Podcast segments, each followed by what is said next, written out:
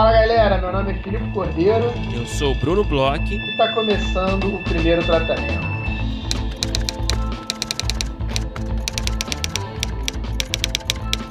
Fala Brunão, tudo bem? Olá, Filipe, como você está hoje? Tô bem, Brunão. É, passei por muito calor aqui, agora já tá um clima mais ameno em São Paulo. Tá sofrendo tô... com São Paulo, né? Não tá se acostumando. Já tô mais à vontade. Não, tô me acostumando sim, tô me acostumando sim. Pode falar, pode falar, Felipe. Tá eu, eu sinto, sinto minhas saudades do Rio, mas não, não tô sofrendo tanto quanto eu achava. Mas, Bruno, o mais importante do que minha estada aqui, esse calor infernal que fez nessa cidade nos últimos dias, é a nossa mentoria, que agora já está nos últimos dias aí, última semana para as pessoas mandarem os seus projetos. A gente já recebeu bastante projetos, projetos bem interessantes, bem legais. Eu tenho certeza que a mentoria vai ser excelente. E para quem está nos ouvindo hoje, que não está por dentro do que está acontecendo, Bruno, acho que é legal dar uma explicada, uma contextualizada, o que, que é essa mentoria que vai rolar pelo primeiro tratamento, Brunão. Bom, vamos lá. A gente já falou algumas vezes aqui dessa mentoria, uma mentoria exclusiva, que é mais uma das ações que a gente está oferecendo para os nossos apoiadores. E essa ação aqui é oferecida em parceria com o grande Paulo Barata, né, que é um executivo aí com muita experiência no mercado, passou pela NBC Universal, pela Globosat, né? Você que é roteirista tem um projeto de série de, de crime ou de drama familiar, você que é roteirista iniciante, também você pode concorrer essa mentoria com o Paulo Barata. É muito simples, é só você se tornar apoiador é, dos planos Divino Amor ou do Grande Família, lá no apoia.se barra primeiro tratamento. E assim que você se tornar apoiador, você vai receber lá o link com o formulário para você inscrever o seu projeto para concorrer à mentoria. É muito simples e como o Filipe disse, a gente tem aí, está aberta a mentoria até o dia 23 Peraí, é como o Filipe disse, a gente está na última semana aí, né? Até o dia 23 de setembro, para ser mais exato, as inscrições ficam abertas, então você tem alguns dias aí para correr atrás. E é muito simples, é muito rápido. E, cara, é o que eu sempre falo aqui também, né? A gente, nosso mercado é um mercado tão difícil de você entrar, né? De você se estabelecer. Então, cada oportunidade que surge é super valiosa, né, de ter um contato com um profissional mais, com mais experiência no mercado, de expor o seu trabalho, é sempre uma vitrine a mais para botar no currículo, né, e aprendizado também que você vai ter, né, é, discutindo, né, debatendo o seu projeto com o Paulo nesse caso, então a gente super recomenda a inscrição de vocês. É isso, Brunão. E é uma mega oportunidade. Vão ser três projetos aí que vão ser selecionados para essa mentoria. Então a galera tem um pouco mais de chance aí, né, do que o comum.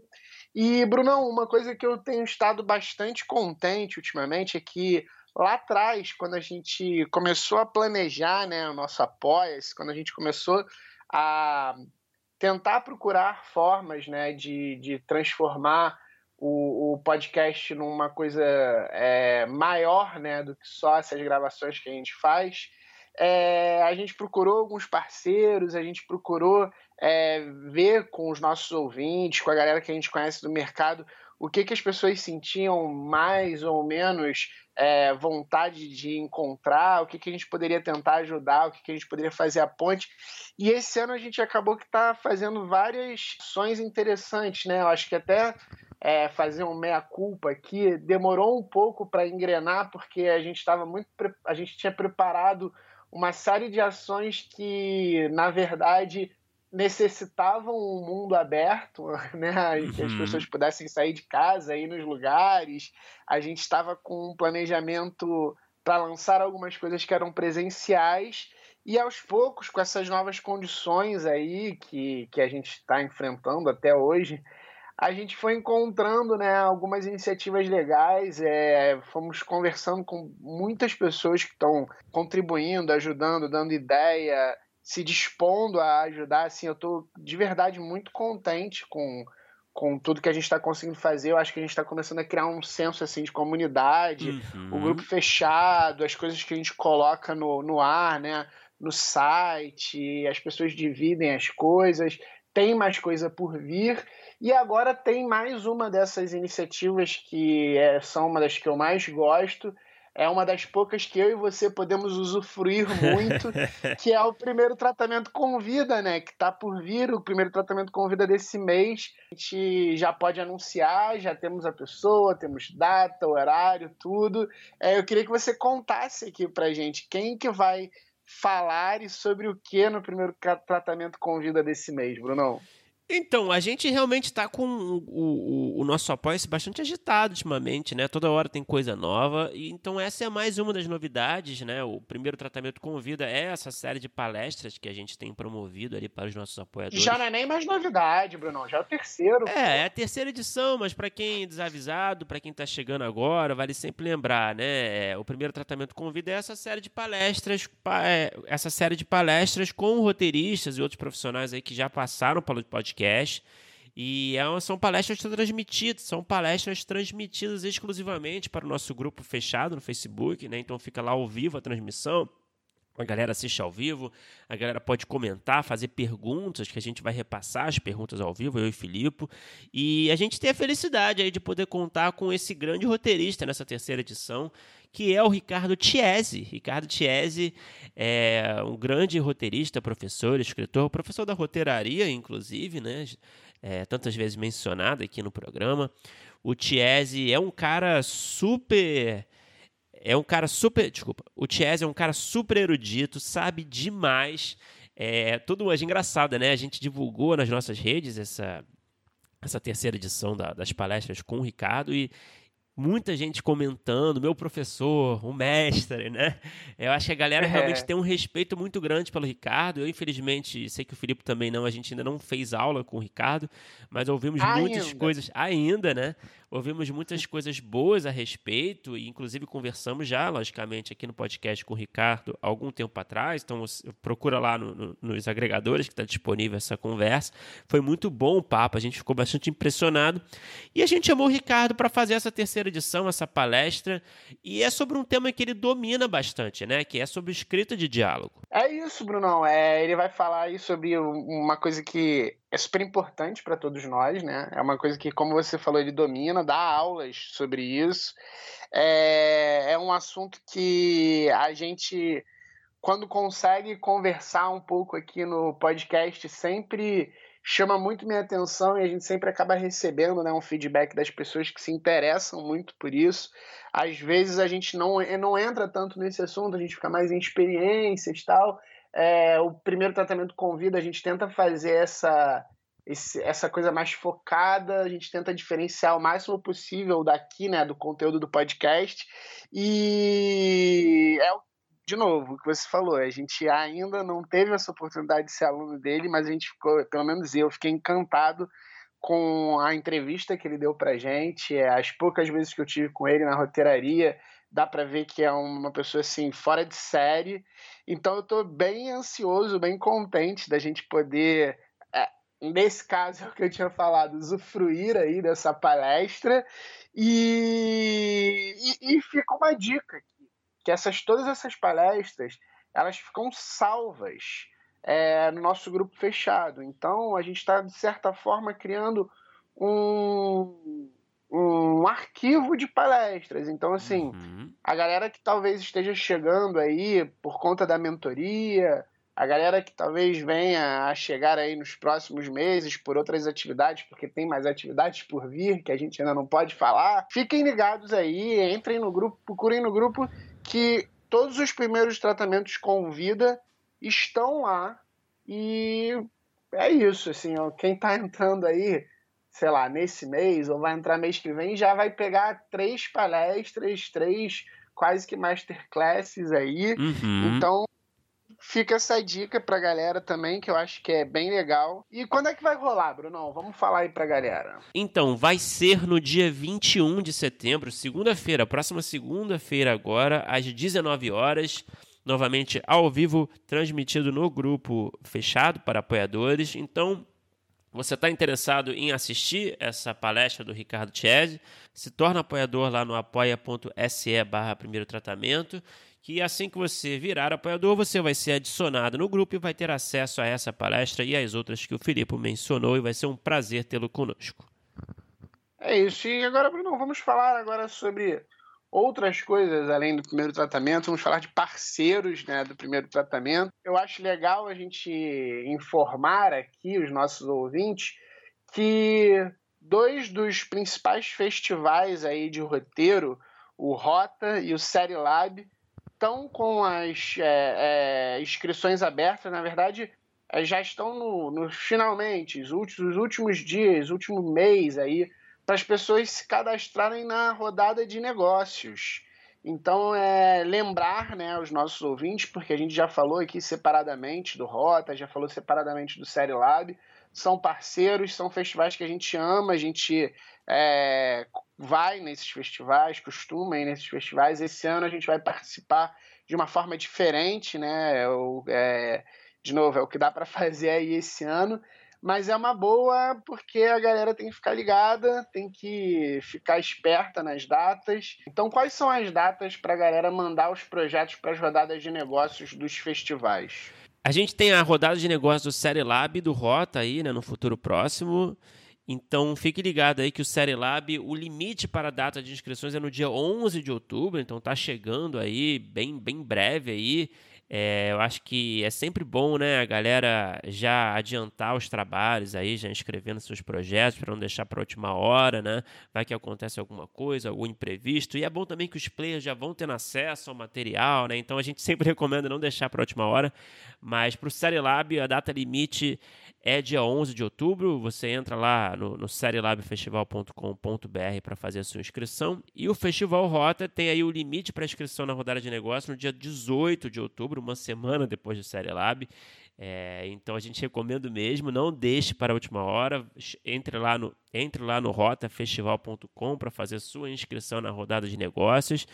E, bom, a gente sempre recomenda também a rodada, né? A gente fez uma rodada recentemente, como todos sabem, que foi uma experiência que, que a gente gostou bastante, todo mundo envolvido curtiu bastante.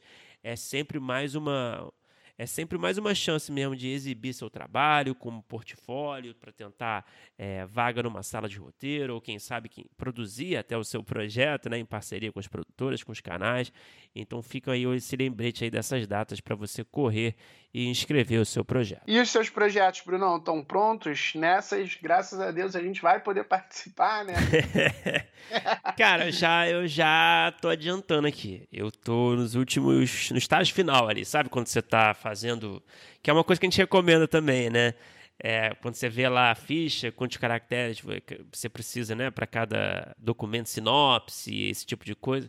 Eu estou naquela fase de botar no arquivo de Word ali, organizar tudo que uhum. precisa, contar Faz os caracteres. os caracteres. Isso, separar ali a, o comprovante de, de registro na Biblioteca Nacional, esse tipo de coisa que, que alguns festivais pedem, né?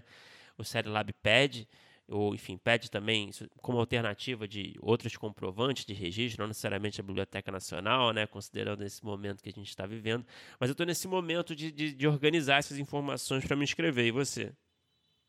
Eu tô na mesma, Brunão. É, já dei uma olhada aqui nas coisas que eu preciso, tô abrindo meus documentos, vendo os caracteres e, pô, contente de poder participar, né? Agora como é, postulante aí às rodadas de negócio. Agora, Brunão, vamos falar do nosso episódio de hoje. Hoje a gente falou bastante coisa, deu bastante informação na cabeça, mas a gente fez um episódio super especial. A gente fez um episódio aí que a gente pode chamar de pauta quente, que é um pouco raro aqui no primeiro tratamento. É, conversamos com um um cara que escreve pra caramba, mas é hum, ficou famoso como ator, então tem uma experiência toda diferente aí do que também a gente está acostumado a conversar, que lançou recentemente um filme incrível que a gente teve a oportunidade de ver, que tá, acabou de lançar aí. Conta pra gente, Brunão, com quem que a gente conversou? A gente conversou com o Luiz Bertazzo, que é roteirista do Alice Júnior, filme que acabou de estrear em circuito, aí foi exibido em drive-ins e também é, já está nas plataformas VOD, né? Então corra para assistir esse filme que é muito legal, uma comédia adolescente sobre uma menina trans, né? Então tem todas essas questões desse universo, mas é, é explorado de uma forma muito leve, muito diferente é, em relação a, a, a outros outros produtos parecidos, né? Eu acho que é uma forma muito importante de você de você contar essa história, sabe? É, o filme ele tem uma originalidade, né? Ele tem uma, uma, uma forma de abordar um assunto que a gente é, não está acostumado. A gente está acostumado a ver essa forma num outro lugar e o assunto de uma outra forma, e essa mistura ela deixou de, de uma originalidade, de uma leveza, de uma beleza também, por que não, assim, é, tratar de, de certos pontos assim que são um pouco mais é, sensíveis e às vezes até tristes, de uma forma mais leve, de uma forma mais humana. É, é uma forma de, de aproximar, né? Isso, o, exatamente. O Luiz ele falou bastante sobre isso. Foi uma forma que ele viu de aproximar as questões de, de, de todos, né? De todas as pessoas que estão vendo. E eu acho que funcionou bastante. Eu falo muito isso na entrevista que me o filme quando eu fui assistindo me transportou para um, outros filmes, para uma outra época, para uma coisa que eu adorava, que eram os filmes assim mais leves, meio de sessão da tarde, que é uma coisa que a gente até fala na entrevista com ele. Então, assim, é, é foi uma coisa que funcionou bastante. O filme foi para vários festivais. Então, é, fica aí a indicação do filme e espero que a galera curta o papo como a gente curtiu, tanto assistir quanto conversar aí com o Luiz, porque foi demais. Bora escutar.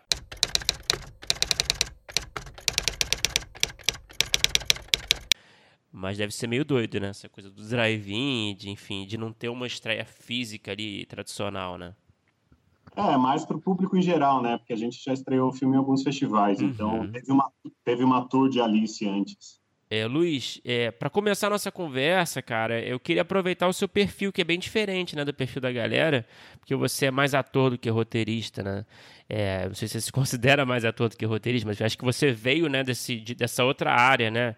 E eu queria saber, na sua opinião, o que, que você acha que você trouxe dessa sua bagagem como ator, desse, né, desse todo esse outro universo que está interligado, logicamente, mas é, né, é bem diferente. O que, você trouxe do seu, da sua bagagem como ator para o roteiro, para a escrita do roteiro? Essa é uma pergunta que eu me faço sempre, assim, qual que é o diferencial, né, de ter tido essa bagagem de atuação que de repente migrou para o roteiro. E eu não tenho uma resposta assim muito muito clara, muito exata sobre isso, mas eu tenho algumas faíscas assim do que pode ter me ajudado um pouco a, na profissão assim de roteirista. É, eu acho que uma das coisas que, que, que me acompanha muito é, é, entender diálogo, assim, sabe? Porque o diálogo foi uma coisa que, que o teatro se utiliza muito, né?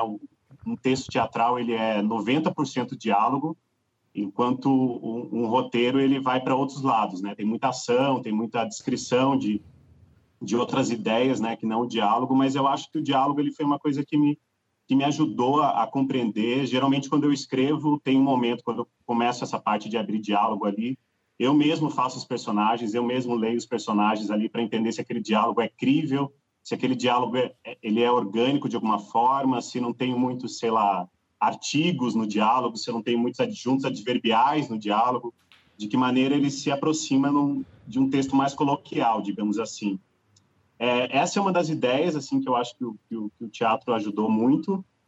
E eu acho que tem uma coisa também que o teatro é muito legal, porque ele ele, ele, ele é feito de pequenas nuances de, da narrativa, assim, porque geralmente quando a gente faz espetáculos, principalmente os espetáculos mais contemporâneos, que são os que eu, onde eu estou alocado, né, no teatro, é, geralmente são, são textos assim que eles criam atmosferas, o, a encenação ela cria atmosfera e para você transitar de uma atmosfera para outra, a gente não tem o recurso de, de um corte, de uma edição, ou de você passar de um, de um cenário para um outro.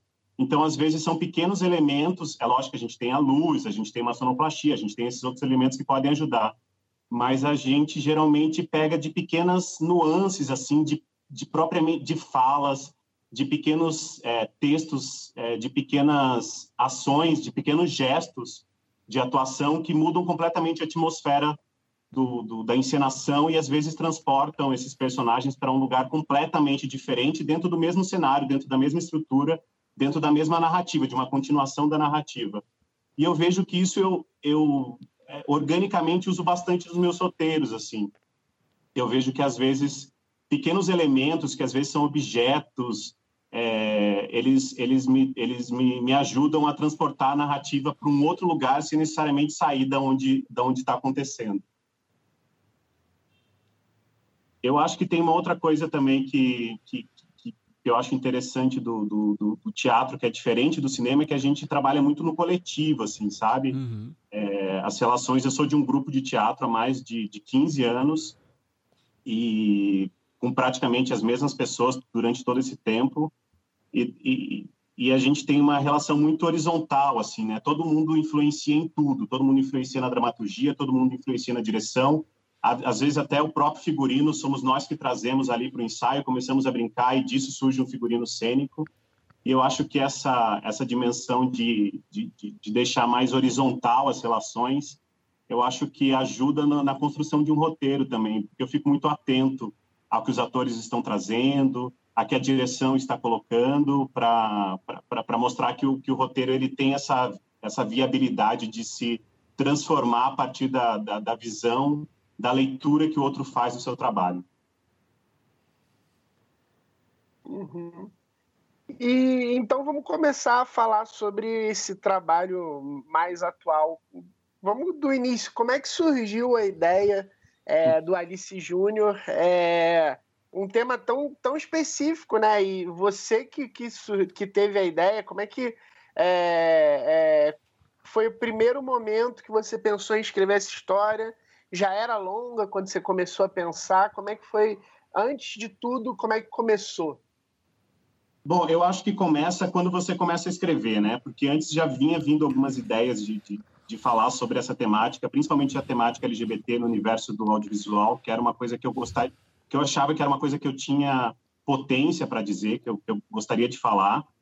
E daí surgiu ali um, um, BR Lab de séries numa época. Eu já tinha escrito no ano anterior com outro uma outra história, e daí veio a ideia de, de contar essa história da, da Alice. É, para o BR Lab, não passou, eu fiquei batalhando ainda em alguns laboratórios de roteiro durante dois anos antes de entrar em contato com a produtora que fez o filme, então ele começou como uma série. É. E era muito a ideia de. Sempre desde o começo, a ideia era fazer um filme Sessão da Tarde.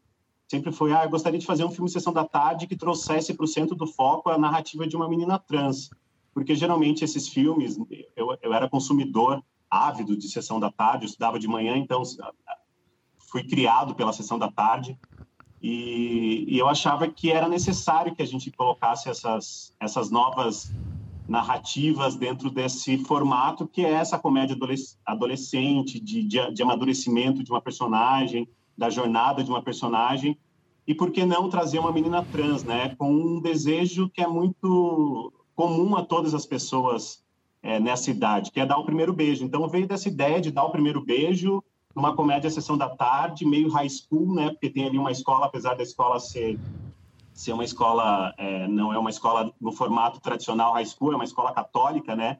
Quase com, com, com ranço ali da, das escolas militares e, e daí partiu dessa ideia de fazer uma de fazer um filme que conversasse com, com, com todas as, com todas essas pessoas e eu acho importante dizer também que lá em 2011 a gente tinha aquele projeto Escola Sem Homofobia, né, é, do governo federal, que era um projeto muito bacana que visava, inclusive, ensinar os professores, os educadores de como combater a homofobia na sala de aula, dentro do universo do ensino médio.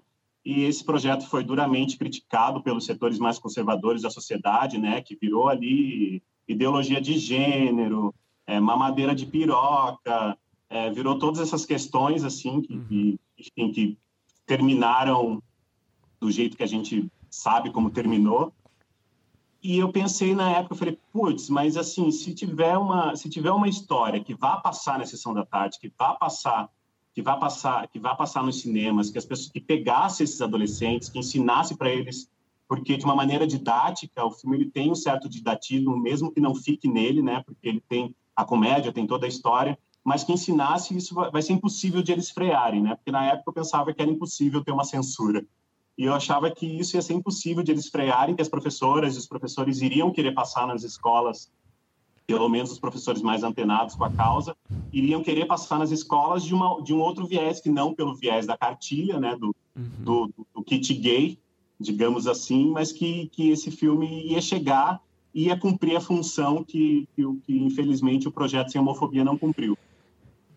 Nossa, Luiz, é, foi muito boa essa sua resposta, porque antes da, da gente começar a entrevista, a gente estava conversando, e uma coisa que eu tinha comentado com o Bruno é que eu falei assim, pô, é um filme que ele tem essa, esse tom meio sessão da tarde, e eu até falei com o Bruno, pô, será que a gente fala isso? Talvez é, a, ele fique chateado a gente usar esse termo sessão da tarde, a gente ficou até um pouco com dedos de falar, porque a gente sabe que às vezes as pessoas têm um certo preconceito, e aí me leva a, a um. Ultimamente eu estou participando de um laboratório que tem um filme que tem. Um filme que participa lá do laboratório que tem uma temática, é, de certa forma, fala sobre games, tal, uma coisa meio jovial, e eu noto que o autor ele tem um, um, uma certa resistência a embarcar numa coisa um pouco mais lúdica, um pouco mais sessão que eu, por exemplo, adoro. Eu acho que é um, um, diferencial super legal do filme. Eu assistindo, assim, me transportou de novo para um, um lugar, assim, quando eu era mais novo, que eu vi os filmes com uma certa leveza, assim, eu achei isso sensacional do filme.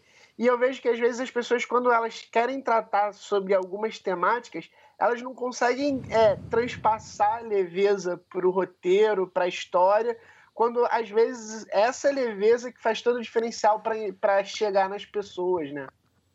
Exatamente, porque não adiantava nada a gente trazer uma personagem que tivesse ali sofrendo, que tivesse um abuso psicológico em cima, de repente, na relação familiar, é, porque esses filmes eles já, eles já acontecem, eles já existem, né? Esses filmes meio que eles são chovendo molhado, porque quem assiste esses filmes é, geralmente são pessoas que já sabem da, da, da, da, da transfobia, são pessoas que já sabem o quanto é dura a vida de, de uma pessoa trans, né? E eu achava que era mais interessante trazer o filme sobre a outra ótica, assim, né? Sobre tipo sobre os pais irem levar os filhos e as suas filhas, né, trans ou cis, para assistir o filme e pensar, putz, é, é sobre isso, né? Teve, teve até uma, uma pessoa, um, um, namorado de uma amiga minha que foi assistir o filme e ele é um, ele é um cara em desconstrução, assim, também, ele é um, um homem cis, e ele falou uma coisa que eu achei muito legal, ele falou, hoje em dia, quando, quando eu vejo que tem uma... Que, que eu abro um jornal e vejo ali, infelizmente, que, que, uma, uma pessoa trans foi, foi morta ou que foi, enfim, é, violentada de alguma forma, eu não vejo uma pessoa trans, não vejo uma travesti, eu vejo Alice. E isso me comove, isso gera uma empatia. E eu acho que o filme tinha que trazer isso, não que a gente vá negar as dificuldades, né? Porque o filme ele trata de didaticamente de pontos muito cruciais sobre o uso do nome social, sobre o uso do banheiro feminino, é, só que não é sobre isso. O filme é sobre a, o amor, é sobre a leveza e sobre a, a, possibilidade de um mundo, até de uma, de, uma, de uma utopia, assim, né? De que existe um mundo melhor para essas pessoas, porque eu realmente acredito que existe. E eu acho que o filme tem magnetizado esse, esse amor, assim, sabe? Por onde passa. Eu vejo muitas pessoas trans indo assistir. Em São Paulo, a gente teve uma, uma, uma sessão lotada de, pela mãe, pela, pelo Mães Mães pela Diversidade, né? E tinham muitas pessoas trans e não binárias vendo o filme e vendo, reconhecendo ali a Anne, né? Que é uma atriz fabulosa que faz a Alice, que é uma menina trans, é, tendo ela como uma heroína, assim, sabe? E era legal ter uma heroína dessa forma para essas pessoas, para elas entenderem que o mundo delas, que elas podem reivindicar um mundo melhor. Então, acho que eu não tenho preconceito nenhum sobre o Sessão da Tarde, assim, o filme foi escrito pensando, pensando nesse viés. Ô Luiz, é, você falou da Anya e como é que foi essa questão de trabalhar é, essa coisa do lugar de fala, né? Você não sendo um homem, uma mulher trans, né? Não sendo trans, enfim.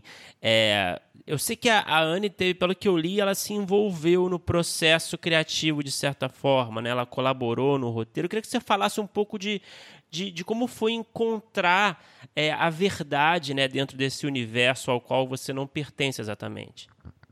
Certo. É, teve, teve alguns momentos que isso foi uma, uma problemática, assim, ali. Quando eu levei o filme para o Gil Baroni dirigir, né, ele se empolgou na hora, não, vamos fazer essa história, vamos fazer essa história, e a gente ficou ali até chegar, de fato, ao filme ter a possibilidade de, de, de ser gravado, né, passou por um edital, e daí tratamentos e tratamentos do roteiro. Eu fiz alguns tratamentos do roteiro que já tinha essa história assim maquinada, né, que já tinha ali toda toda aquela jornada do filme, é, mas ainda éramos eu, Gil, né, que que estava dirigindo ali, que fazia, que, que, que, dava algumas ideias, algumas indicações, E nesse momento entrou o Adriel Nizer, que ele, que ele assina como corroteirista, que ele me ajudou muito com a estrutura do filme, assim, porque é meu primeiro longa-metragem eu ainda estava meio embaralhado em muitas coisas é, em relação à estrutura de, de, de um longa-metragem. E a gente ficava discutindo sobre, sobre a temática, sobre a temática, e faltava ainda esse punch, né? Essa, essa, essa, essa voz transexual, assim. Então, quando a gente estava ali já no sétimo, oitavo tratamento, o filme teve dez tratamentos. Quando estava no sétimo, oitavo, eu sempre trazendo um tratamento novo, sempre trazendo um tratamento novo. Teve um momento que a gente parou e pensou, não, nós precisamos encontrar essa menina para chegar num tratamento final, precisamos encontrar essa menina. Daí fizemos aí uma chamada pela internet, eu recebi um inbox da mãe da, da Anne, falando: "Ah, eu sou mãe de uma menina trans que ficou muito ficou muito interessada, gostaria de ler o roteiro". Falei: "Ah, claro", mandei o roteiro para ela, ela leu, colocou a gente em contato com a Anne e a gente começou a, a, a, conversar ali com a Anne, querer trazer. E ela tinha já um, uma, uma, um treinamento formal como atriz, não? Ela tinha feito teatro na infância e na pré-adolescência, mas ela ainda não tinha assim um contato como, como atriz, mas ela já era youtuber. Uhum. Ela já tinha um canal chamava chamava Transtornada, ela tem esse canal ainda, que é um canal que trata sobre essas questões do que você deve ou não falar com uma pessoa trans, é, esses temas assim que são recorrentes da, da comunidade. E, e daí ela veio ali com uma ideia. O, o, personagem, a princípio, ele se mudava de São Paulo para essa cidade fictícia. Daí ela falou: Ah, mas eu sou de Recife. Eu falei: Maravilhoso, melhor ainda vir do Nordeste, vai ser mais legal para o filme. A gente trouxe ela para um teste, assim, mas um teste já sabendo que ia ser ela mas a gente trouxe para um teste e daí lá na produtora, na Beija-Flor Filmes, ela veio com a mãe, porque ela tinha 17 anos, ela gravou o filme com 18, mas ela tinha 17 a primeira vez que ela veio, e a gente fez uma bateria de filmagem dela. A gente ficou uns três dias direto filmando a Anne para ver ângulo, para ver como que ela se comportava com a câmera, para ela fazer alguns vlogs. E, e, disso tudo resultou um material de 48 horas, assim. Daí, depois que resultou esse material de 48 horas, o Gil me passou Falou, ó, tá aqui, 48 horas dela falando. E, e, e nessas 48 horas a gente já ia jogando umas granadas, assim, sabe? Sempre com muito respeito também, porque alguns temas são difíceis, né, de, de serem abordados, principalmente uma pessoa que era adolescente, mas ela já tinha uma fala muito, muito precisa, assim, ela já era uma, uma menina muito empoderada, e eu fui pegando essas falas dela, algumas foram me trazendo ideias para um novo tratamento, assim, é, vou citar algumas aqui. Teve um momento que ela falava: ah, eu adorei o personagem porque a Alice ela nunca se questiona se eu se eu tô feminina ou não, é, se ela tá feminina ou não. Eu adorei isso nela. Daí falei: putz, então quer dizer que você se questiona? Então eu vou colocar isso no roteiro, por mais que você tenha gostado. enfiei essa enfiei essa cena no, no roteiro.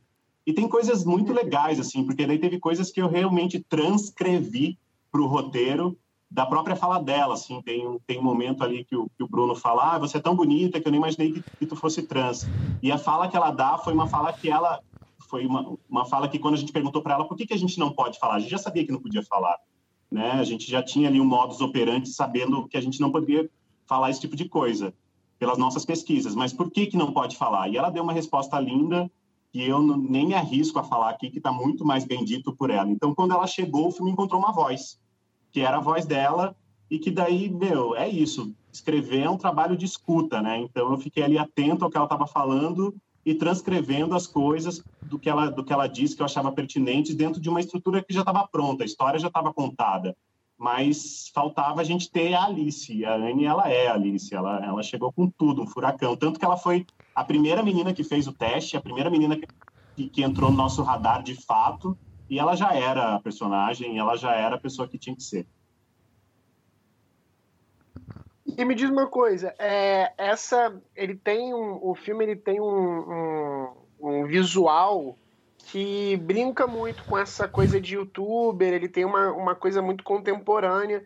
Isso já estava no filme e, e, quando ela entrou, ela se encaixou muito por conta disso ou ela também trouxe isso? O filme foi entrando em várias, em várias camadas, assim. Teve a, o primeiro tratamento, ela escrevia num diário. Daí, ali na conversa ali com o Gil, o Gil falou, não, diário não, Gil, diretor, né? Falou, diário não, vamos, vamos meter ela como uma youtuber. Eu falei, ok, uma youtuber. Porque o Gil já, o Gil trabalhou muito tempo com a Kéfera, no começo do, do, do canal da Kéfera, ele meio que editava os vídeos da Kéfera. Então ele tinha, eu já conhecia o trabalho dele, porque eu já tinha trabalhado com ele como ator, então eu já sabia que ele tinha essa pegada bem jovial, assim, de, de, de contato com, com essas experiências que, o, que, o, que os adolescentes gostam de usar, né? Hoje em dia, hoje em dia já teria um TikTok ali. Mas quando, quando veio essa possibilidade, daí eu fui estudar, daí eu fui ver canal de YouTube, eu fui ver os, os youtubers, o que eles falavam, de que maneira que eles vinham, mas o filme já tinha um pouco a ideia da, do, do, meme, assim, sabe? O meme, o meme, o pajubá, que é o vocabulário da comunidade LGBTQIA+, isso já tinha no filme, isso já era, já era colocado ali. Mas, mas a gente sabia que precisava trazer esses outros elementos, e muita coisa foi colocando na, numa pós, assim, sabe? A coisa do grafismo todo, a gente já sabia que a gente ia ter grafismo em alguns momentos de celular, por exemplo, mas daí entrou o Nick, que é um, um garoto super antenado e fez toda toda aquele, aquelas firulas assim que eu digo firulas, mas no bom sentido, né? Que, que ajudam a contar a narrativa.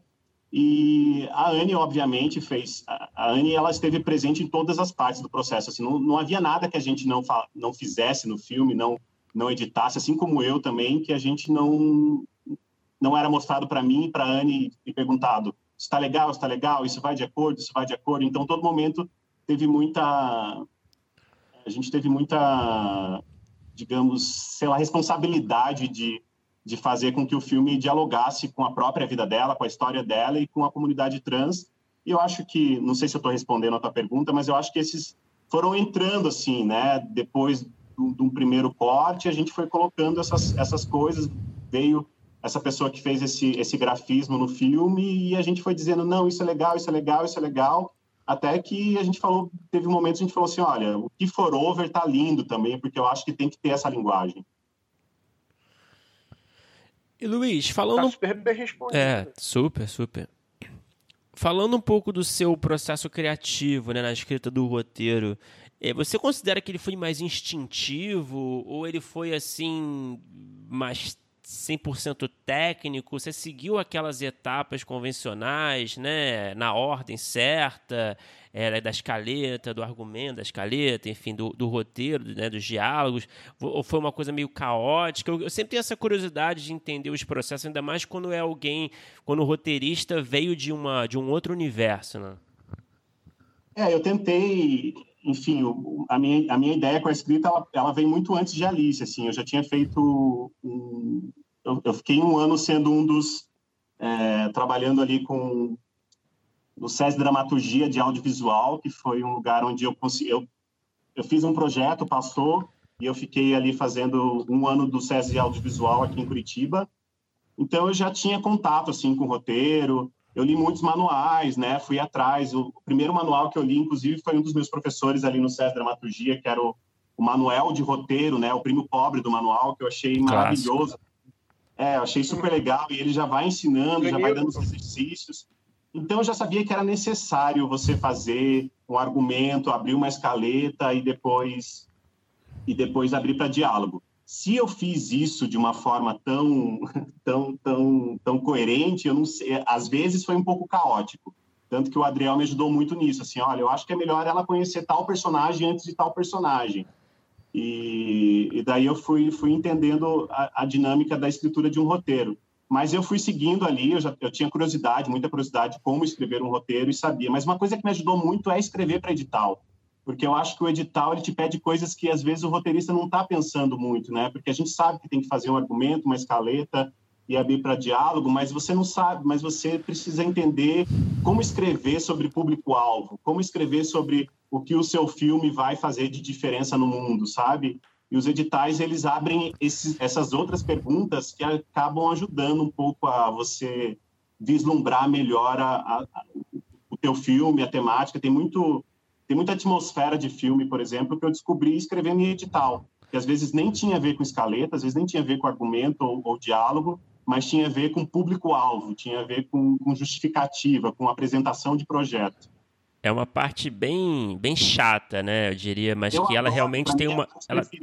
é, é mesmo? É, porque eu já, porque eu já escrevi, eu já fazia isso com teatro, entendeu? Eu já, eu já, eu já vivia de editais com teatro, então eu já, já escrevia sobre justificativa, sobre argumento, sobre essas coisas, então isso para mim era fácil, era muito mais difícil entrar na, na, na, na esfera do roteiro do que a parte de escrever para um edital. Eu já sabia com, o, o, que eu já fui, eu já, já além de escrever, eu também já fui banca de editais. Então eu já, sabia, eu já sabia mais ou menos como funcionava, sabe? Como você seduzir, como é que você fisga uma pessoa que vai ler o teu, o teu roteiro ali, sabe? O teu argumento ou o teu projeto de uma forma mais ampla. Pô, Luiz, você tem que vender esse serviço, cara, no mercado. Porque, pô, tem muita gente precisando, assim, de uma de um olhar, né, que de quem entende para fazer essas, essa parte, né? Tem uma demanda muito grande assim de gente é, perdida assim nessa parte. Mas enfim, eu ia dizer que eu, eu, considero uma parte chata, mas eu acho que ela tem sua função que eu acho que é bem importante de provocar o, o autor, né, a incitar certos raciocínios que são importantes para a construção do projeto, né? Acho que com certeza. Exatamente, é porque tem muita coisa que você descobre ali, né? Porque às vezes você está escrevendo uma puta história que você acha incrível e daí vai lá onde tal e pergunta, tá, qual é o teu público-alvo? Ah, o meu público-alvo é o, Eu o mesmo, né? de 30 anos. Daí você pensa, putz, mas será que é isso que eu quero?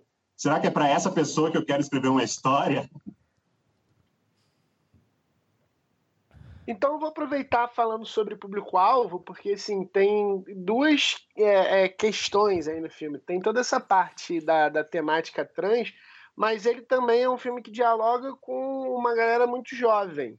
É, como é que foi para você escrever? Como é que foi para você? Foi é, mais ou menos aquilo que eu te falei assim, eu assistindo, eu, eu, eu, eu vendo o filme, eu, parece que eu voltei no tempo, eu me, eu me senti é, de novo assistindo filmes que eu adorava quando era mais novo, mas eu imagino que para escrever, para virar essa chave, também tenha tido um certo tipo de preparo. Como é que você fez? Você, você testou também com pessoas, com público-alvo, é, é, o roteiro? Como é que você fez para escrever para essa faixa de idade mais jovem?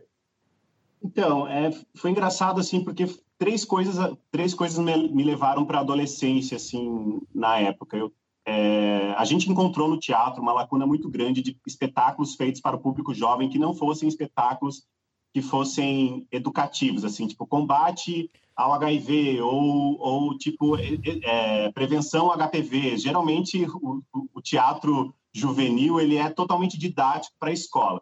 E daí, na minha companhia, a gente descobriu que a gente tinha essa lacuna e a gente foi e montou um espetáculo para adolescentes, que é o FUI, que foi um espetáculo que a gente rodou o Brasil inteiro através do edital do, do, do SESC do Palco Giratório. E com, com, com, com é, junto com isso, a gente teve a gente teve a aprovação de Alice Júnior. Então, eu já vislumbrava ali que, que o público adolescente não tem um mercado... É, posso estar falando uma besteira aqui, porque eu sei que existe aí o filme Modo Avião, Larissa Manuela, que é para esse, esse público, tem outros filmes que, que tratam sobre essa temática, sim, mas eu via que no, no mercado brasileiro a gente não, não olhava tanto assim para os adolescentes.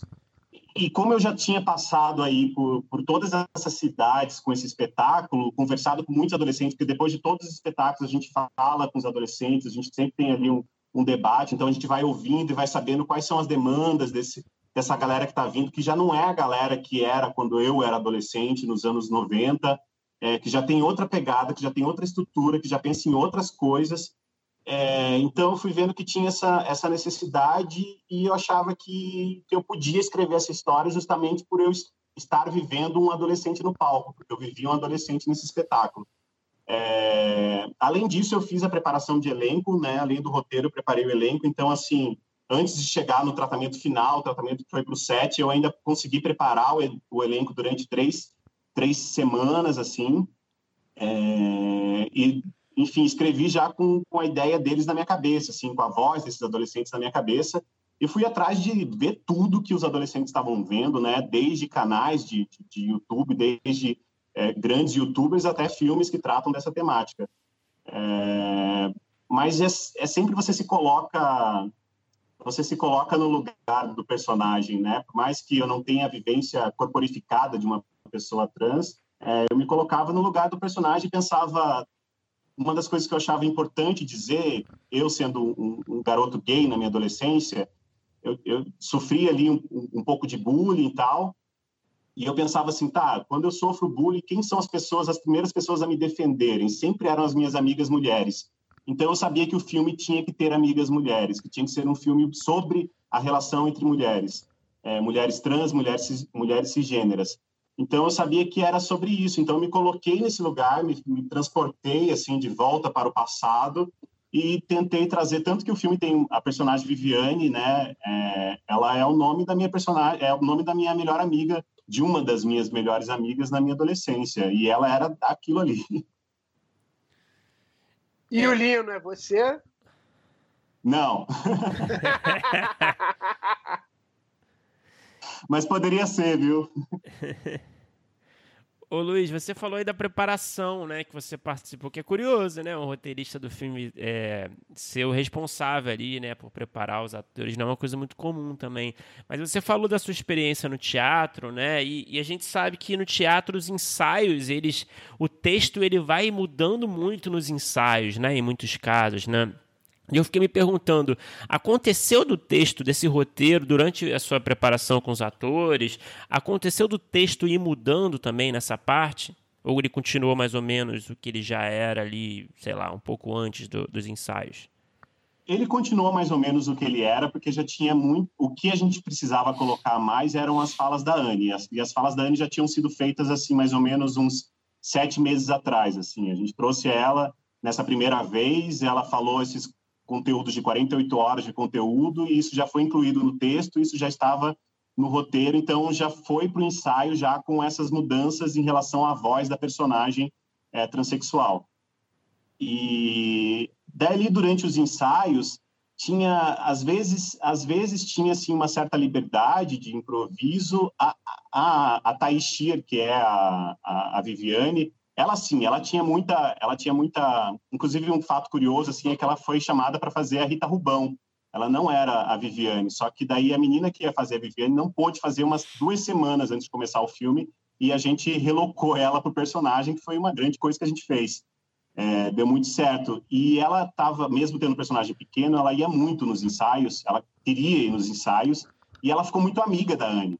Então, você via elas conversando assim nos intervalos e ela tirava sorrisos da Anne que eu falava, puxa, a... eu falava assim, olha, vamos tentar seguir o texto, vamos seguir o texto do jeito que está escrito, mas a Thaís pode improvisar. Então, a Thaís, ela tem muitos momentos ali que são improvisações dela. O resto dos personagens, eles realmente falam do jeito que que que que, que tá no roteiro. E muito porque, assim, eu conhecia muito dos atores que estavam fazendo. O menino que faz o Bruno, ele foi o meu ele foi o meu enteado num outro filme do Ali Muritiba, o Nós por Nós, que eu faço o traficante, e ele era o ente, ele era meu enteado na história. Então eu trouxe ele desse filme. Falei: "Ah, eu acho que seria legal trazer esse personagem, essa pessoa, uma pessoa uma, um, um personagem negro para a história". Então já meio que pelo meu processo que eu tinha passado com ele, eu já sabia mais ou menos como o Bruno falava, como, como o Matheus fala. Já sabia que ele, que ele gostava de beatbox, então incluiu beatbox. Então foi meio escrito para esses personagens. E que eu acho interessante que depois, no segundo filme que, eu, que, que, que a gente rodou, que o, que o, Gil também dirigiu, que é o Caso Isabel, é, foi um, eu também fiz ali a preparação de elenco, mas foi um processo completamente diferente, porque a produtora, que é uma das atrizes, ela me chamou querendo fazer um filme baseado num livro de fotografias e falou assim, ah, é baseado nesse livro aqui, que é uma história de uma casa de crossdresser nos Estados Unidos, anos 50, a Casa Suzane. Só tinha isso, só tinha o livro as fotografias, não tinha história nenhuma. Queria fazer e os, e os atores são fulano, ciclano, beltrano, já me deu assim nove, nove pessoas no elenco. Então eu tive que escrever todo o filme baseado nessas pessoas do elenco. É, que daí também o, o filme já tinha as características das pessoas que eu acho que vem do teatro, assim, sabe? Essa coisa da horizontalidade, de você conhecer as pessoas, de você saber quem são os seus parceiros. E no, no, no Alice Júnior, a Marisa Horn, que é a, que é a mulher lá, que, que, enfim, né? Que é a mãe do Lino, ela é uma amiga minha, ela é a Katia Horn, ela tem o sobrenome da, da, da atriz, eu já sabia como ela era, então eu já escrevi o filme diretamente para ela. O professor Marcelo é o Marcel, que também é meu amigo, com quem eu já tinha trabalhado diversas vezes no cinema como ator. Então, alguns personagens já foram se construindo a partir de atores que eu já conhecia. Então, acho que isso ajuda um pouco ao diálogo não precisar muito de improviso, sabe? O diálogo já vem, já vem com a voz do, do, do próprio ator. É, você já conhece, né? Traz uma naturalidade maior, né? Isso é, isso é bem legal de saber. E, Luiz, o, o filme ele foi, começou a ser lançado nos festivais ano passado? Isso. É, e... gente... Diga. Não, pode, diga, que, que depois eu, eu, eu complemento. Sim, não, ele, ele estreou no Festival de Vitória, depois foi para a Mostra São Paulo, Mix Brasil, Festival do Rio, Festival de Brasília, é, até o, a, o, último festival que acompanhei pré-pandemia foi o Festival de Berlim, né? A gente foi para o Berlinale. E, mas agora ele segue, está aí em vários festivais dos Estados Unidos e entrando em alguns da Europa novamente. E, pô, e, essa felicidade de ser é, tão bem recebido, assim, pelos festivais, é, te, te surpreendeu, não surpreendeu? Como é que foi isso? É, é e, pô, que sorte, hein? Deu para ir para os festivais, deu para ir para Berlim. É, você pegou ali o último momento antes do caos, né? É, eu cheguei, eu cheguei de Berlim e estou na minha casa desde então. foi exatamente isso que aconteceu. Não, então, é, foi eu, o que eu achava muito interessante assim de Alice é que conforme a gente ia apresentando, conforme eu apresentava o filme ali para a produtora, para o diretor e depois para as novas pessoas que iam entrando, o filme tem um, um, um potencial mag, de magnetizar as pessoas assim. Todo mundo que topou entrar no filme topou com é, é, importante falar da maquiagem, que é super legal, da Andrea, do figurino da Betina, sabe? Todo mundo foi topando fazer o filme. A gente não tinha um grande orçamento, a gente é low budget, né? E, e, e as pessoas foram topando fazer assim, com, com dinheiro para três semanas, fazer um filme de quatro semanas. A gente passou no edital para telefilme, não era nem um longa-metragem. É, a gente decidiu fazer um longa-metragem com o dinheiro de um telefilme. É, então, o filme ele foi magnetizando a própria equipe, e a própria equipe estava ali muito incluída e muito fervorosa em relação ao filme. Então, quando a gente chegou lá no primeiro, na primeira exibição do Festival de Vitória, e, e o filme foi super bem recebido pela plateia, tinha muitos adolescentes, a gente viu, putz, era a mesma situação que a gente sentia ali no, quando a gente sentia no, no set, sabe? Eu acompanhei pelo menos uns 70% do set, e era a mesma sensação, a mesma felicidade. O, o Alice Júnior era um playground, assim, sabe? Tava todo mundo brincando, todo mundo brincando o tempo inteiro. Mesmo quando ele ficou pronto, a gente ficava brincando o tempo inteiro com o filme. Não tinha um corte, sei lá, se, se teve oito cortes de Alice, eu assisti todos até o corte final, porque todo momento a gente ia brincando e gostando cada vez mais, apaixonado pela história. E a gente está vendo que foi isso que aconteceu. Então, a recepção do público é, foi uma surpresa, porque na verdade, o que foi uma surpresa não foi nem a recepção do público, foi a gente entrar, a gente furar a bolha de alguns festivais. Assim, a gente, por exemplo, é, estar na, na, na, na, na mostra competitiva do Festival de Brasília, sabe? Isso foi um furar a bolha, porque uma comédia romântica, adolescente, é, estando ali competindo com filmes que super densos assim né o, o, filme ganhou o filme ganhador foi o filme Febre que é um filme fabuloso assim e a gente está ali no meio a gente pensou putz então o filme tem um, um, um, potencial muito mais do que só catártico, né? Ele tem um potencial de, de informação, de profundidade também. Eu acho que alguns festivais de nicho a gente já estava contando com eles, né? O Mix Brasil, que o filme também foi premiado, foi super legal. Mas esses festivais, assim, próprio Berlinale também, é, junto com o de Brasília, assim, a gente, a gente, viu, nossa, então o filme ele tem uma potência que vai muito além da, da catarse da sessão da tarde, né? Que eu adoro, adoro esse, essa, essa alcunha de sessão da tarde. e, e Luiz, voltando um pouco ali para a questão do desenvolvimento do roteiro, queria que você falasse um pouco, se possível, do seu processo de construção da, dessa personagem, né, da Alice. É, você chegou. Como é que foi exatamente? Não sei se você. Não sei quanto tempo que faz, não sei se você tem a memória mais clara agora.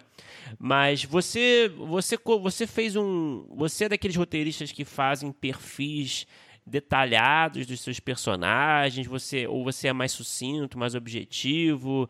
É, quanto que você acha que você precisa entender sobre a sua personagem? Claro que eu entendi que a Anne, né, acabou influenciando a personagem ao longo do processo, depois, quando ela entrou, né? Mas eu queria que você falasse um pouco ali da, em, em linhas gerais, assim, do, do, quanto que você precisa saber sobre o seu personagem ali né, para você começar a escrever o roteiro. Você vai encontrando ao longo do roteiro as suas características totais. Queria que você falasse um pouco sobre isso. É, o personagem ali, antes da Anne chegar, ele já tinha uma sombra do personagem, já tinha um contorno, né? E esse contorno vinha muito da ideia de que eu não quero colocar um personagem apanhando, eu não quero colocar um personagem sofrendo violências. É, eu quero um personagem que seja completamente apoiado, apoiada, né? A personagem completamente apoiada pelo seu pai, né? Pela, pela família. Que no caso é o, é, é o pai dela. Isso é uma surpresa também, né? A gente, isso é, já é uma coisa em comum, né? Isso já é uma, é exatamente. Mas tinha tinha tinha dessa ideia assim da, da, da personagem que ela fosse uma personagem completamente debochada, que ela não baixasse a cabeça em nenhum momento, que ela fosse afrontosa, sabe? Pensando no Pajubá uhum. LGBTQIA+, ela tinha que ser uma personagem afrontosa porque ela tinha que ser uma personagem cheia de falhas, ela não era uma vítima. A Alice, ela nunca foi uma vítima, é, no contexto em que ela, do, do, filme, né? Eu tenho, eu tenho uma coisa assim que eu não escrevo muito, porque a gente, no, é, no teatro contemporâneo, a gente não psicologiza muito os nossos personagens. Os personagens, eles agem a partir dos desejos da própria encenação, daquele recorte, daquela uma hora de duração do espetáculo. Então, o personagem tem o desejo de fazer as coisas que o filme que, que, que, a história está pedindo, né? Então o personagem tinha isso. Obviamente tem ali é, uma história pregressa, né? De, de, de uma mãe que, que, que morreu muito cedo, é, tem ali uma ceninha de flashback. Então tinha assim uma, uma vida pregressa. Ela ela, fez, ela participou de um, de um de um concurso de modelos teens. Então só que essas mesmo essas coisas pregressas elas estão elas estão localizadas no roteiro.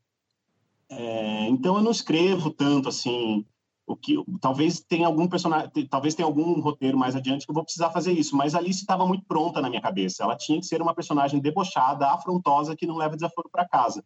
Porque a minha ideia era que um pai que fosse levar a sua filha para assistir o filme, que tivesse ao seu lado uma menina adolescente cis, olhasse para aquela menina respondona, falando: Ah, pai, não estou falando com você, estou brava com você, e falasse: Olha lá, igual você. E quando ele fizesse: Olha lá, igual você, ele entenderia que sim, era igual a ela, igual a filha dela, uhum. a filha dele se gênero. Então tinha que ser um, uma personagem que irritasse os pais de alguma forma, assim, sendo afrontosa, debochada. É, como toda adolescente é, assim. Então ela, ela, ela tinha essa, ela, ela tinha essa ideia. Ela já tinha um, um, os desejos dela já, já eram muito já eram muito presentes no filme. O que faltava, obviamente, era trazer a voz de uma pessoa trans que a, que a Anne trouxe tão lindamente para o filme. E Luiz, é, uma pergunta que eu te faço, que eu até já, a gente já, eu já tive a oportunidade de fazer com outras pessoas e em outros tempos, sempre que os filmes é, têm essa temática, né? É, não só LGBTQ+, mas assim, até trans, é, em, que lugar você acha que que esse tipo de temática está atualmente? Porque assim, é, a gente vê filmes como Alice Júnior, é, é, muito legal da gente poder ver, por exemplo, uma, uma, uma mudança de lugar da temática. A gente começar a ver filmes que não necessariamente precisam ser aqueles primeiros filmes que, que começam a explorar o tema. Quando a gente começa a ver filmes como esse, a gente começa a entender que a gente está começando a brincar com gêneros, com algumas coisas, e me parece um pouco de evolução. A gente já é, passou por, sei lá, filmes que abordavam a temática trans que sequer tinham atores e atrizes trans fazendo os personagens. Aos poucos a gente foi evoluindo nisso, e hoje em dia me parece que a gente já está começando a chegar num lugar que a gente começa a ter outras visões que não necessariamente é, é só bater algum tema, a gente começa a conseguir fazer algumas ter alguns horários originais. Mas, assim, é, eu, eu acho que a primeira vez que eu fiz essa pergunta era em 2018, 2017, quando começou o podcast. De lá para cá, a gente está vivendo uma, uma fase muito esquisita. Você lançando o filme é, ano passado e é agora para todas as audiências esse ano, como é que você tem visto é, o olhar do público, é, dos, dos distribuidores, exibidores, para filmes com esse tipo de temática? A gente está é, nesse lugar que eu espero que a gente esteja é, mais à vontade, mas a gente atingiu um pouco de progresso, ou a gente ainda não está nesse lugar? Ah, primeiro, primeiro só, só pontuando uma, uma parte da sua pergunta, é muito importante que pessoas trans façam personagens trans, isso é uma reivindicação é muito forte da comunidade, assim, a Anne leva essa pauta muito lindamente, assim, sobre a questão do, da transfake, né, e a gente sabia desde o começo de Alice que nós precisávamos, precisávamos de uma menina trans para fazer esse filme. É, em segundo, eu acho que tem assim muita gente afim, mas muita gente com medo também, sabe, de tocar nesses pontos. E eu, eu fico vendo quando eu quando eu procuro assim filmes LGBTs hoje tenho, tenho dificuldade de encontrar filmes LGBTs que saem um pouco dessa ideia de sair do armário, sabe? Porque parece que tudo é sobre sair do armário, tudo é sobre sair do armário, e eu acho que existe uma vida muito. Existe vida após o armário, sabe? E existe uma vida muito complexa fora do armário. Então, não são todos, né? A gente tem um corpo elétrico, a gente tem um tatuagem que fala sobre corpos é, gays e não binários no ambiente da ditadura. É, enfim, só citando alguns filmes, O Estranho no Lago, que é um suspense é, LGBT maravilhoso. Tem alguns filmes que, que, que, fogem dessa temática, mas ainda é sobre sair do armário muito. É, e eu acho que a gente tem que começar, isso que você falou mesmo, a gente reivindicar outros gêneros para a gente. Por que não um terror? em que, em que personagem em que personagem pode principal pode ser transexual, pode ser um, um, homem, uma mulher trans, pode ser uma mulher lésbica, pode ser um homem gay, pode ser uma pessoa não binária no centro no centro de uma perseguição de um de um serial killer. É, por que não filmes policiais é, nessa temática? Por que não uma imperadora não binária? É, por que não a gente começar a, eu tenho, eu tenho um projeto de série que eu estou desenvolvendo junto ao Ali Muritiba, que, que, que, é justamente uma distopia que tem ali uma comunidade é, presa no, sul do país que foi totalmente cercado e que eles estão ali fazendo uma revolução, estão escondidos né, da, da, da do grande sistema e estão ali juntando em gangue para sair é, fazendo a revolução e quebrando os muros. Então, por que não falar dessa, dessa forma, sabe? Falar sobre distopia, falar sobre futurismo dentro dessa temática. Que eu acho que é um público, se a gente for pensar assim, catalogado, digamos que temos aí 20% da população é LGBTQIA+, é, que se sabe, né? Porque eu acho que é muito mais do que isso. E, e esse público está ávido de ver, de se ver representados em outras histórias que não a história do menino que conhece o menino e não pode dizer para ninguém que está gostando do menino. É, eu acho que, que vai um pouco por isso, assim, as histórias ainda, e a gente tem que, tem que furar isso e, e trazer para o foco, para o LGBT, todas as histórias que já foram contadas há, há, há, décadas de existência do cinema, a gente tem que colocar todas essas histórias com personagens é, dentro dessa sigla LGBTQIA+. Respondi a pergunta? Respondeu muito bem.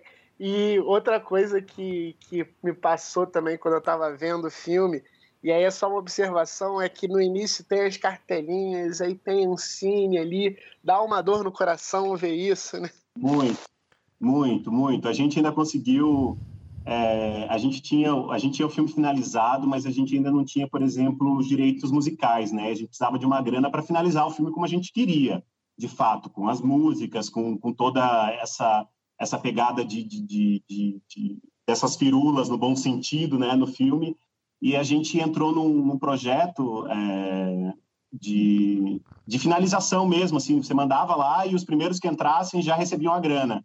E nós fomos um dos últimos projetos que conseguiu essa aprovação, assim, sabe? O 2018 já foi ali, 2018 beirando a eleição, a gente conseguiu que a grana entrasse. É, um pouquinho depois das eleições, a gente respirou falou, nossa, ainda bem que a gente ainda conseguiu isso, porque senão o filme, inclusive o, o outro filme que a gente tem, Casabel, está tendo muita dificuldade da gente finalizar por conta disso, porque o filme não é, é difícil, já não, não existem mais editais em todas as áreas, né? Eu sendo do teatro também, né? A gente também está sofrendo demais com isso. Assim, todas as áreas estão sofrendo demais com essa paralisação é, do, do, do incentivo, né? E que o filme, ele, que o cinema, enfim, né? Todas as artes, elas precisam do incentivo para acontecer, né? Então dá uma dó, dá uma dó quando você vê ali, é, quando você vê ali todas as cartelinhas, dá uma dó de pensar, nossa, já tínhamos isso. É, é difícil, né?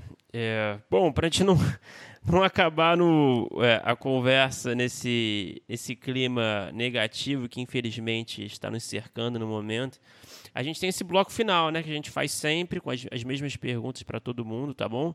Então, então vamos lá, Luiz, para começar, qual é o melhor roteiro que você já escreveu, na sua opinião? Vale curta, vale longa, série, vale qualquer formato. Pode ser não produzido, pode ser produzido. Bom, eu vou. E até teatro, né? Nesse caso. É, vamos abrir também para o teatro também. Ah, eu vou falar de cinema, porque eu não, eu não, eu não escrevo muito para teatro, não. Eu fui, fui direto para o cinema, eu pulei essa parte da dramaturgia de teatro. Mas eu tenho, eu tenho um mantra que, que tem me perseguido na quarentena, que é uma música do Gilberto Gil que fala: o melhor lugar do mundo é aqui e agora. Então, para mim, o melhor filme que eu, tô, que eu escrevi é o filme que eu estou escrevendo hoje. E, e, nesse momento eu estou no desenvolvimento de roteiro que foi aprovado também num desses, desses, desses editais que existiam, é, que é um terror que eu estou escrevendo junto com a Nina Rosa. É, e, e, é um filme que está me, que tá me possuindo, assim, de uma certa forma, porque é um gênero que eu não, que eu não tinha o costume de, de trabalhar, então eu estou vendo muito filme de terror e estou gostando muito de, dessa ideia do terror.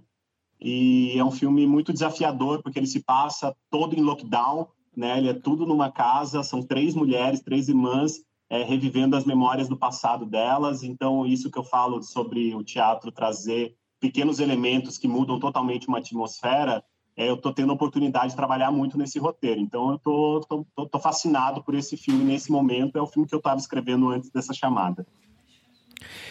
E qual é o, o, pior roteiro que você já escreveu? Também as mesmas regras? Pode ser não produzido, produzido, tudo? É um piloto de uma série que foi produzido. e foi na mesma época que. Foi na mesma época que eu passei no edital de Alice para Telefilme, eu também passei com um piloto de uma série que foi uma encomenda de uma produtora. Muito legal, assim, a história era muito legal, mas eles me, eles me, eles me incomodaram, eles me encomendaram a, a, esse piloto, eu escrevi, mas eu tinha pouquíssimo contato com o diretor. É, eu, foi um trabalho bem burocrático. Assim, eu escrevi o primeiro tratamento, o primeiro tratamento foi rodado, é, foi para o set. E, e, com a leitura do diretor, que depois eu vi o resultado final e eu, eu acho muito complicado em vários aspectos. assim Tanto que a, que a série meio que morreu no próprio edital, assim, no, no edital de, de, de, fazer ali o, o, o piloto, a, a, série, a, série, a série morreu ali. Então, eu acho que, que o próprio mercado engoliu o meu pior roteiro. e qual é o filme ou série é, nacional ou estrangeiro, vale tudo também, que você assistiu e você pensou, putz, eu queria ter escrito isso? Retrato de uma Jovem em Chamas. É um filme. Sem hesitar? Sem hesitar direto? Sem hesitar, porque eu tô, eu tô muito, eu tô muito ligado a esse filme, assim. Eu já assisti ele umas três vezes durante a quarentena. Assisti ele na, na abertura do Mix Brasil. E, e daí depois eu assisti a, a, a, Nina, que é minha parceira desse, desse filme dos cães ali, o terror psicológico.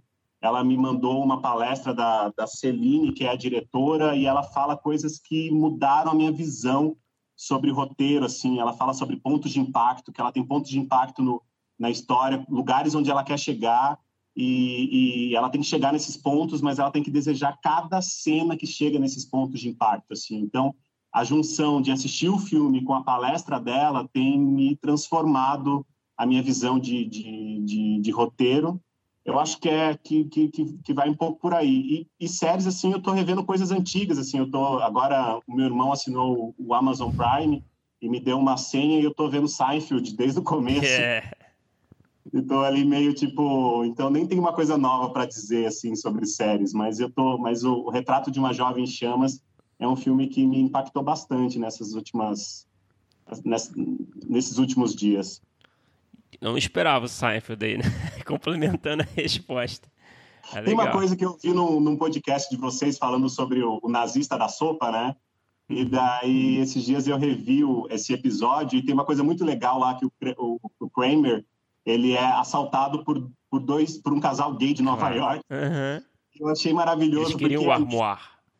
É, porque ali tem, ali tem um casal gay, assim, na estrutura de Nova York daquela época, sabe? De pessoas afrontosas. E eu falei, puxa, que legal trazer esse casal gay como, como os bandidos da história, sabe? Eu achei, eu achei de uma sensibilidade de trazer, de trazer essa atmosfera para aquela série, para aquele momento da série. E ele morrendo de medo do casal gay.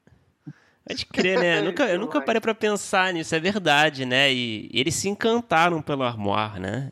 Eles precisavam Sim, levar o armoire. Vou lá afrontar, o que você está falando aí? Eu vou levar isso aqui para casa e, e adorando e falando sobre a textura do móvel e sobre tudo assim, de uma maneira bem aviadado, mas completamente afrontosa, que remonta muito é, a comunidade gay de Nova York daquela época, né, final dos anos 90. Tipo, era assim, eles eram dos bailes, né? Então eles tinham essa esse afronte, assim, quem é, quem é você? vou levar isso para casa. Então, achei massa que achei massa que naquele episódio tinha esse lugar. Ah, perfeito, Luiz. E para terminar, imagino que você tenha respondido talvez na primeira pergunta, não sei, qual é o projeto, o roteiro que você tem aí em mente, ou está escrito, desenvolvido, que está aguardando a vez de ser realizado, de acontecer nas telas algum dia? Você sonha em vê-lo realizado algum dia? Tem esse terror psicológico que eu estou escrevendo com a Nina, né, que, é, que, que se passa nessa casa, chama Os Cães Lá de Fora, e tem um projeto que eu tô que eu passei no núcleo de desenvolvimento com o pessoal da Bahia da produtora Tendendê e eles é, embarcaram no projeto junto comigo que chama Loba que é a história de uma imigrante de 40 anos transexual da Itália que ela acontece parte de uma notícia de jornal que eu li de duas meninas que estavam que, que se prostituíam na, na, na Europa e uma delas saiu com, com, com um político lá e enfim acabou tendo uma, um final um final infeliz. Ela foi ela foi carbonizada porque ela estava ali fazendo uma certa é, como como diz é, ela estava esqueci a palavra me fugiu a palavra de quando você quando você fica ali falando ó oh, tenho provas de que você saiu comigo. Chantageando né? Ela estava chantageando o político e teve uma, uma, uma péssima resolução então, a partir desse, dessa, desse, dessa abertura, desse jornal, é, para trazer essa personagem Loba, que é uma transexual que vive na Itália, estou desenvolvendo esse projeto junto com a, com a produtora, e ela é deportada de volta para o Brasil e cai na casa da irmã que ela não via há 20 anos, é, na cidade de Corumbá, que é a minha cidade natal, e, enfim, eram duas, duas, duas pessoas que não se viu há 20 anos. Ela fez a transição toda longe da irmã, então a, a irmã tendo que se reeducar em relação à sua nova irmã, né?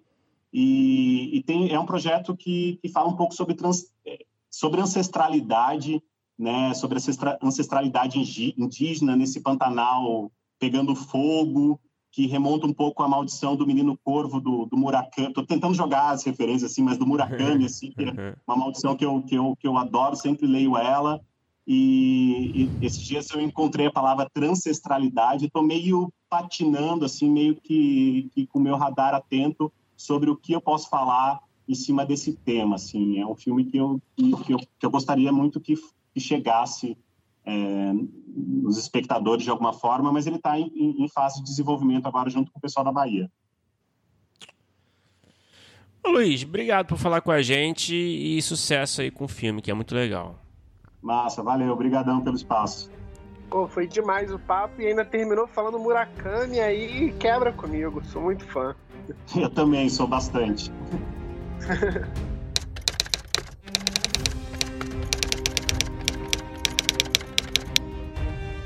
Opa, chegou até aqui? Muito obrigado por escutar.